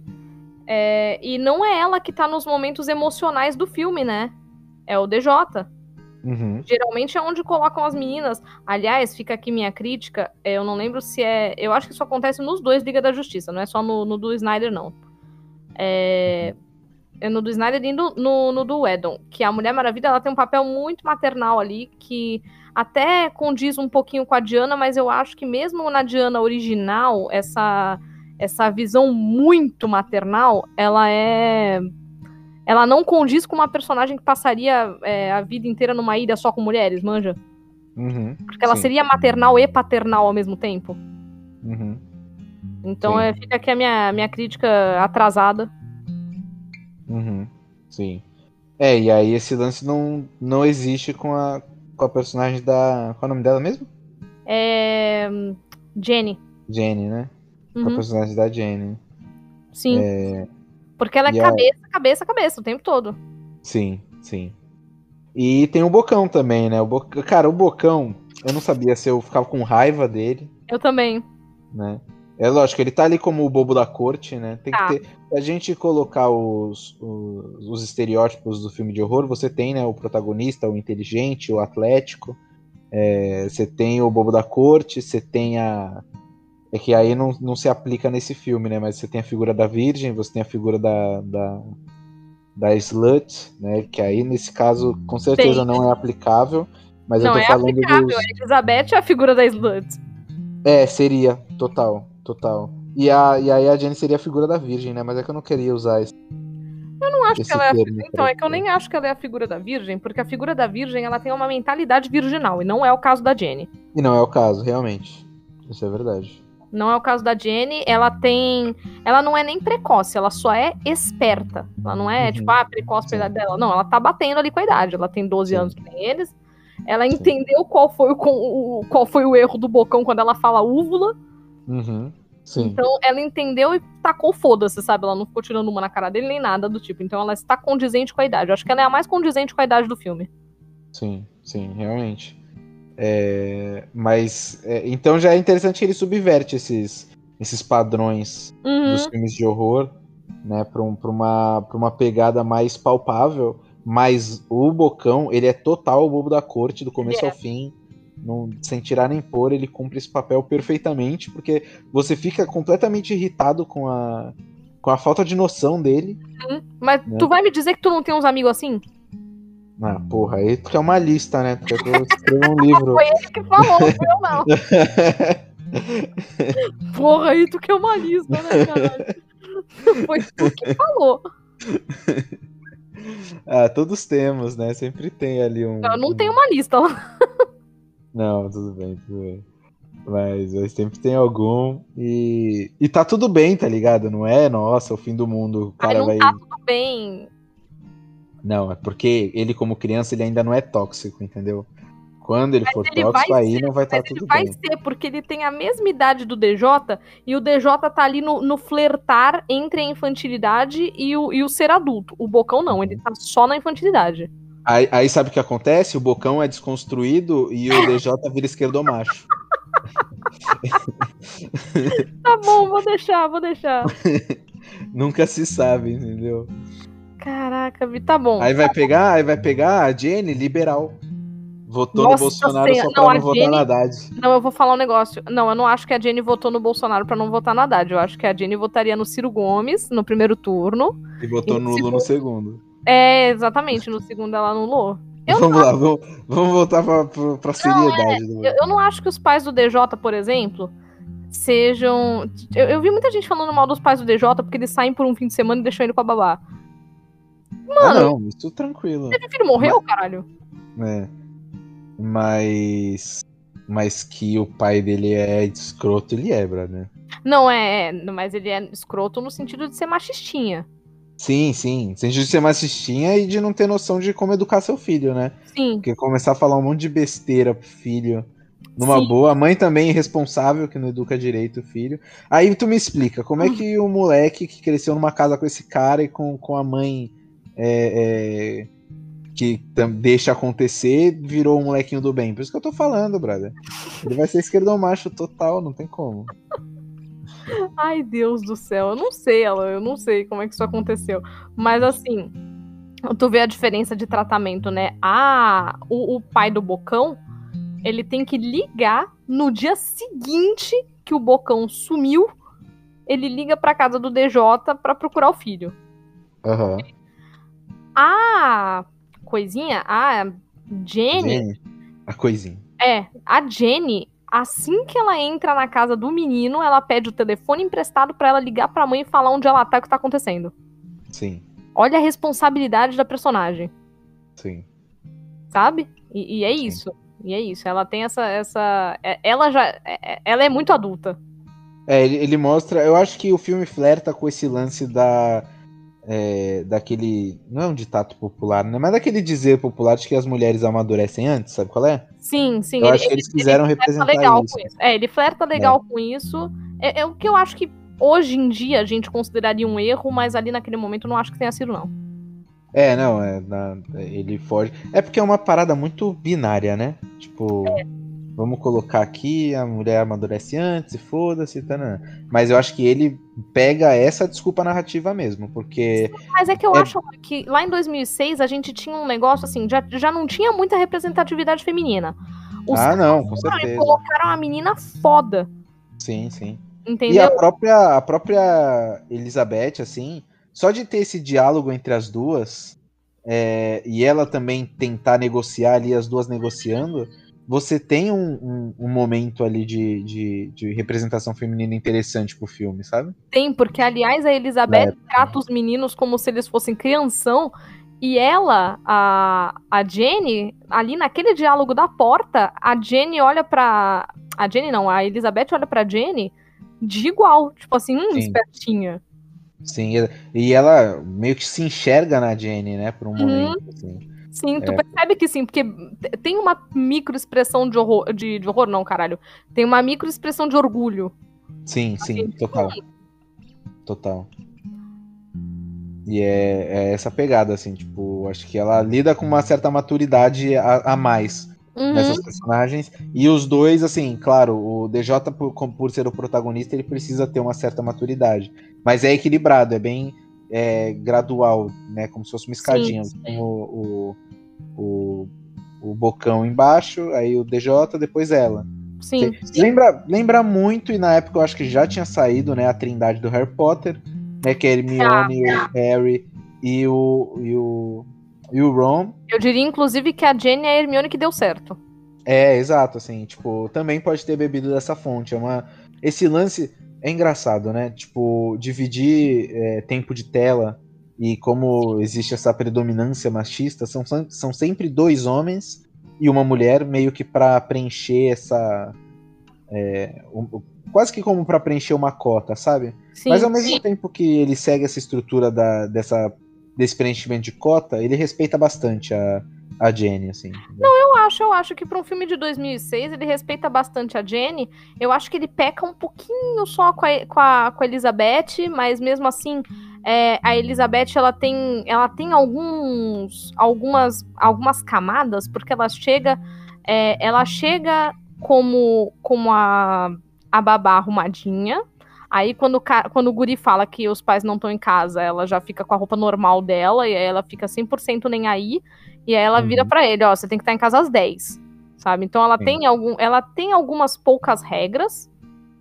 É, Aí ela liga pro namorado, o namorado vem pra casa, só que tu percebe que ela não fica de gracinha com ele, ela fica de, ela fica meio tipo, ela dá uma puxada de saco, mas ela também quer estabelecer limites com, com o Magrão, tu Sim. reparou? Sim, sim. Então, ela, ela, ela quer estar no controle ao mesmo tempo que ela quer ficar com ele ali, ela tá no. Ela Sim. tem aquela admiração por ele. E Mas depois, ela não é boba. sim, e depois ela tem uma face meio sensível que ela chega pro, pros meninos e pergunta, gente, é, tô preocupada, vocês viram o Magrão? Tipo assim, ele foi embora ontem à noite, não, não Sim. falei mais com ele, ele sumiu. É, ela tem uma faceta ali meio, meio preocupada. É, mais de uma vez, tipo assim, é, acontece de, de ela ter vislumbres de ser uma pessoa um pouco mais receptiva, um pouco mais delicada. Sim. É, apesar de ser uma personagem que tá longe de estar perto dos principais e tal, ela só aparece, tipo, sabe, um pouquinho no começo. Sim, sim. E mesmo assim ela tem isso, e no final ela trocou o magrão pelo cabeça, que mostra Sim. que além de tudo ela tem um puta dedo podre. É. Assim, péssima pra escolher, mas mostra que ela não é boba, tá ligado? Tipo assim, o Magrão sumiu e ela não teve resposta. Mano, ele me meteu um ghosting, irmão, seguiu a fila andou, pai. Sim, Fila sim. andou e vou pro cabeça ali que tá Não, jogando. inclusive, inclusive No tem no- é, ela, ela trocou. Ela trocou o metaleiro pelo LOLzeiro, cara. Nossa senhora. Não, mas falando a real, é, ela nem acha que ele deu um ghosting, porque quando ela vai perguntar pros meninos, ela tá meio preocupada. Aí o, o DJ vira pra ela e fala assim: é, existe uma grande chance do seu namorado ter sido devorado vivo. Ela fala o nome de uma mina, sabe? Tipo, ela fala assim, ah, tipo, Maria Leonor, sabe? Um negócio. É, é, exato, tipo, ah, ele me trocou por aquela monstra. muito bom. Não, muito porque bom. o, ainda é legal que o, o Bocão ele chega e fala assim: é, Zi, desculpa, é que eu não sei como é que eu vou te contar isso. É, aí ele começa a gaguejar assim. Aí o DJ, é que existe uma grande possibilidade do seu namorado ter sido devorado vivo. E foda-se. Total de zero tato. É muito Aquilo é bom, muito muito bom. bom. Aquilo é muito bom. Esse filme tem vários momentos muito bons, mas eu preciso falar que, tipo, reassistindo o filme pra, pra fazer o cast, eu dei uma choradinha. Tipo, É mesmo? Em que É. momento? lá com aquela coisa. eh, Lá pro final do filme, Uhum. quando eles de fato demolem a casa. Dem- demolem, tá certo isso? É, você pode usar destruir, É, eu- né? O verbo termina em ir, né? Demolir, eu acho que é demolem. Eles demolem. É demolem, é demolem. Quando eles finalmente fazem isso, é, tem um- uma parte ali do Epaminondas que ele tá dançando com o fantasma da, da Constância na- no meio da poeira da demolição. Sim. E aí ela vai embora e ele fica muito sentido, né? Aí o DJ vai falar com ele, tipo, sabe, prestando respeito e tal. E aí o Epaminondas vira pra ele e fala assim: foram 45 anos da gente aprisionado e agora estamos livres. Ele não fala que ele tá livre, ele fala estamos Sim. livres. Ele e Sim. ela, a Constância. Sim. Então ali eu senti muito. É assim, eu fiquei muito sentida pelo, pelo personagem, porque quando ele tira ela daquela vida lá do freak show, ele, Sim. ele jura que ele vai ter uma vida com ela, ele leva ela pro, pro terreno, aí ele fala, eu sei que não é muito, né? Mas ela fica toda feliz com aquilo. E aí, quando ela morre, o que ele faz é dar andamento no que ele tinha prometido pra ela, cara. Isso é muito tocante Sim. sabe? Ela, ele tinha ali amor. Ele de fato Uhum. tinha amor e ele tinha tanto amor por ela que mesmo depois de morta ele não queria mais que ela, que ela sofresse toda a rejeição e todo o bullying que ela sofreu a vida inteira. Sim. Então ele não deixava chegar no, no, no pátio, no quintal, é, não Uhum. deixava nada disso, sendo que a gente assume que ele tinha diálogos com a casa, porque o Magrão fala, eu vi ele falando com a casa. É, quando ele vai chegando na casa depois de voltar do hospital, ele vai falando com a casa como se ela fosse uma espécie de pet, né? Que, ela, que ele, ele vai chegando e tipo assim, calma, Constância, sou eu, tô aqui, não sei o que. Ele vai falando assim com a casa. Então, é, ele assumiu uma postura ali onde ele tava numa espécie de Abelha Fera, né? Onde ele era a Bela. Sim. E eu fiquei com muita pena ali no, no final que ele fala que foram 45 anos e agora estamos livres, porque ele sabe que ele não se livrou dela. Ela se livrou da prisão que ela tava e ele se, se livrou daquela situação merda que ele tava naquela síndrome de Estocolmo. Sim. É, e aquilo, aquilo me tocou bastante. Aí eu fiquei tipo, ah, Tá bom. Uhum. É, eu chorando com filme de criança pela milionésima vez, né? É, então, eu ia justamente comentar que bom que eu não assisti, porque eu com certeza, eu com certeza choraria. Eu choro muito fácil com filme de criança. Na hora de realizar de, uma coisa dessa, né? Filme de criança entre mil aspas, né? Com animação. Eu choro muito com animação.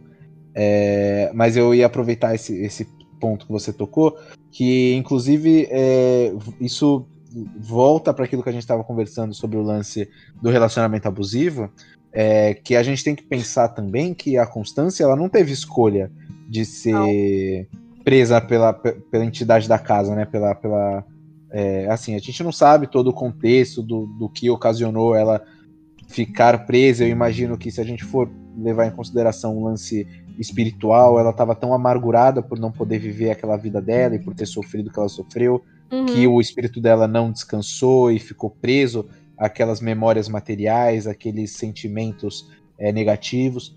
Uhum. Mas o, o Epaminondas, ele sempre teve a, a, a escolha, entre aspas, de libertar a Constância, né? Uhum. De, de, de abandonar a casa, de destruir a casa e deixar a Constância ir também.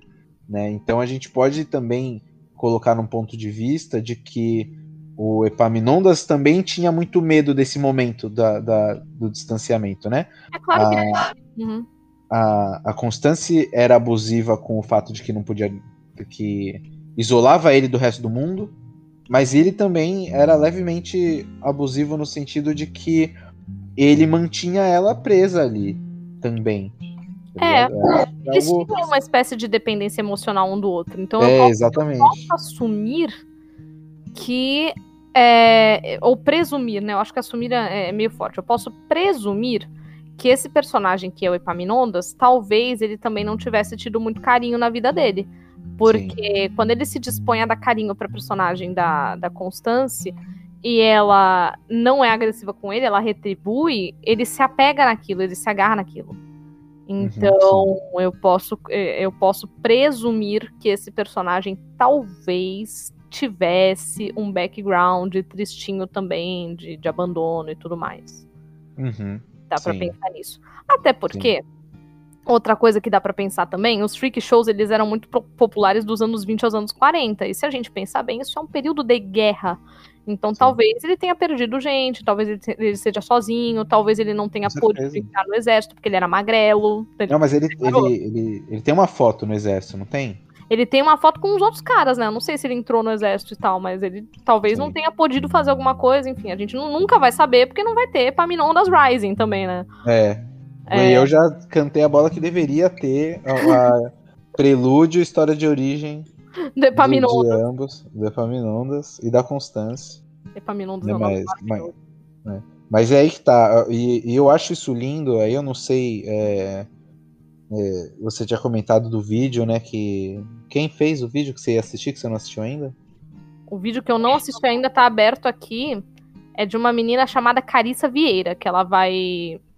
É, o título do, filme, do, do vídeo é O que define que um filme é de horror e aí ela contesta aqui na, na descrição do vídeo, que foi o que eu consegui ver até agora, uhum. é, porque tantas obras de horror ainda são vistas como drama.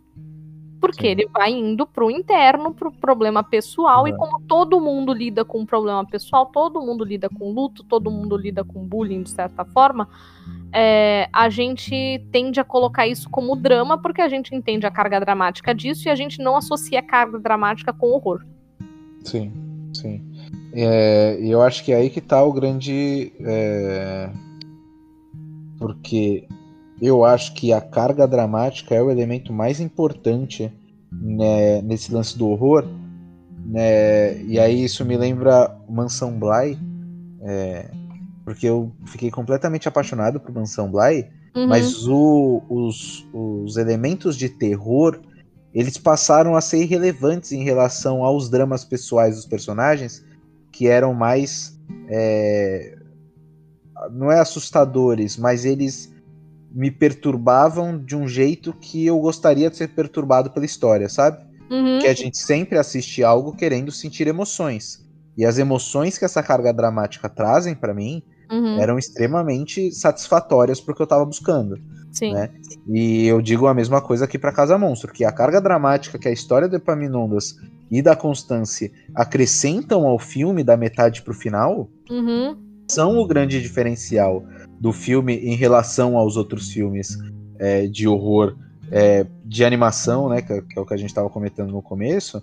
É, e é a parada mais importante do filme. A gente fala que dos personagens, a gente falou sobre as características da, da Jenny, do Bocão, de todos os outros personagens, mas todos eles ficam pequenos é, em relação à história do Epaminondas e da Constância e de todo o clímax do filme e da, do, da conclusão disso, que é o grande adeus que você comentou que é realmente bastante emotivo uhum. quando eles se libertam um do outro, né? Que também tem isso, né? Às vezes eles se aprisionaram o que eu quis dizer com, com esse lance dele também estar aprisionando ela de certa forma é que um se prendeu ao outro.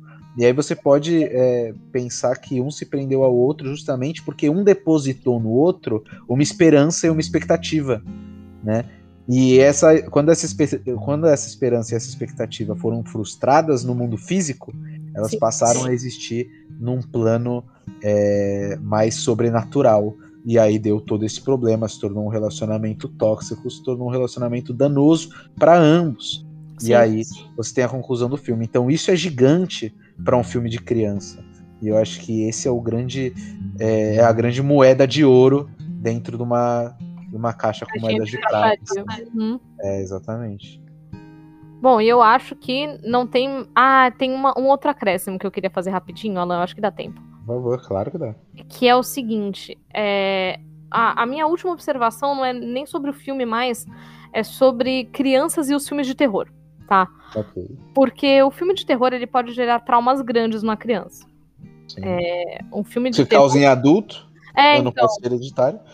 Então, o, o filme de terror, na verdade, qualquer filme colocado na idade não apropriada para criança pode gerar uma espécie de trauma. Então, é por isso que existe a classificação etária do, dos filmes. Casa Monstro tem, tem uma indicação livre, e eu acho que ele é muito responsável nesse aspecto. É, até porque ele, como eu disse, ele dá uma resolução para a história e tal, ele tem classificação livre, mas assim, também vai do bom senso de não levar uma criança, vai, uma criança de 5 anos não vai entender a Casa Monstro, Sim. tá? É, dito isso, eu queria fazer um, um, uma ressalva que eu sei que é um é um baita trabalho quando a gente fala disso para um pai, para uma mãe, porque eu entendo que pais e mães são adultos, eles têm é, outras responsabilidades além do filho, mas é que o filho é uma pessoinha, sabe? Ele tá uma pessoinha em formação. Você, é, todo mundo que lida com a criança, ele, essa pessoa vai ter uma certa responsabilidade no que essa criança vai se tornar, ok? Sim. Sim. Dito isso, eu queria é, usar um exemplo muito positivo da minha mãe, que é o seguinte: quando eu ia assistir filmes no cinema quando eu era pequena, não importava o filme. Não importava o filme. E naquela época não tinha Google. É, não importava o filme, a minha mãe pesquisava o filme todinho né? Tudo, tudo que tava. Quando eu digo filme todinho, é tipo assim, o que tava passando de matéria na televisão, o que vinha no jornal, o que vinha nas revistas, as críticas. Ela ia lá ver o que, que era esse filme de criança que ela ia me mostrar. Aí ela começava a me contar a história antes de eu ver o filme. Ela chegava e falava assim: vai, Tarzan, olha, você vai ver uma história de um, de um homem que ele foi criado pelos macacos. Aí o macaco, né? Eu ficava assim, tipo, como assim? O ela brilha. É, é. Aí ela, aí ela começava a falar mais ou menos como é que era o Tarzan. Aí uhum. eu ficava muito empolgada. E aí eu ia no cinema e, tipo, eu ficava muito maravilhada de ver aquilo que ela tinha falado que ia rolar e rolava mesmo, sabe? Sim. É, então, o que, que eu acho? Tá? Algumas pessoas, eu não tô dizendo que é uma grande culpa, tá? Eu entendo quando você não consegue fazer isso. Você não precisa fazer isso 100% das vezes. Mas se você vai colocar uma temática mais delicada, ou um, ou um gênero um pouco mais delicado, como é o filme de terror, para uma criança, é, você precisa, eu acho que ter esse cuidado. E além do mais, a minha mãe ela ficava verificando depois se eu tinha entendido o filme, porque ela virava para mim e falava assim, ela começava a perguntar: "E qual foi sua cena preferida? E o seu personagem preferido, qual foi? Teve alguma uhum. coisa que você não Ai, que legal. É, a minha uhum. mãe ela, ela, fazia muito esses exercícios de interpretação de texto quando eu era pequena. Sim. É, então ela me dava uma prévia, me dava a obra que eu ia assistir e depois ela fazia as perguntas de interpretação. Manja? Uhum. Sim. É, então, é, eu acho que isso é um trabalho muito bom para ser feito. Vai, se, se você não pode fazer 100% das vezes, tenha controle do que o seu filho, ou do que os seus alunos, ou o seu sobrinho, enfim, se você é responsável por uma criança, tenha um certo controle do que, que essa criança está assistindo enquanto está com você. E dito isso, é, verifique se esse controle está sendo. Tá, tá tendo um certo retorno, porque o filme de terror ou de horror ou um filme que aborde algum tema um pouquinho mais sexual pode gerar um trauma ou uma um bloqueio na criança. Então acho que, que era, era essa observação que eu tinha para fazer sobre a Casa Monstro, sabe? Tipo assim, ela é um filme de, de horror muito bem executado. Eu não acho que ela seja um filme que que não deveria ter classificação livre, eu acho que tá certa a classificação livre dele, mas uhum. exige uma certa supervisão, porque ele se propõe a dar susto. Não isola a criança do medo. O medo é importante. Sentir uhum. medo é, é, não é, não é que é bom, mas é importante. É natural, é natural. É natural. É faz natural. parte da natureza. Faz... Uhum, e lidar Sim. com o medo é natural. É, quanto, quanto menos exposto ao medo você é, mais irracional, mais frenético você fica num momento de pavor. Sim. E quem joga Vampira Máscara sabe que estar frenético não é uma boa coisa. né? Entrar em frenesi não é uma boa coisa. Então, uhum. é, eu acho que é o apelo que fica. Introduza sim o filme de terror à criança, mas com uma certa responsabilidade. Exato. E eu acho que a Casa Monstro é ótimo para isso, se você quer começar. Coraline ainda não. Coraline deixa lá pros 14 anos, eu acho que tá bom. É mais complexo o Coraline, é, né? É. Ia ler o livro. Também queria, também queria. Mas Coraline eu, eu, eu deixaria lá pros 14, 15, sabe? A Casa Monstro uhum. lá pros 10 já dá pra, já dá pra colocar. Sim, sim.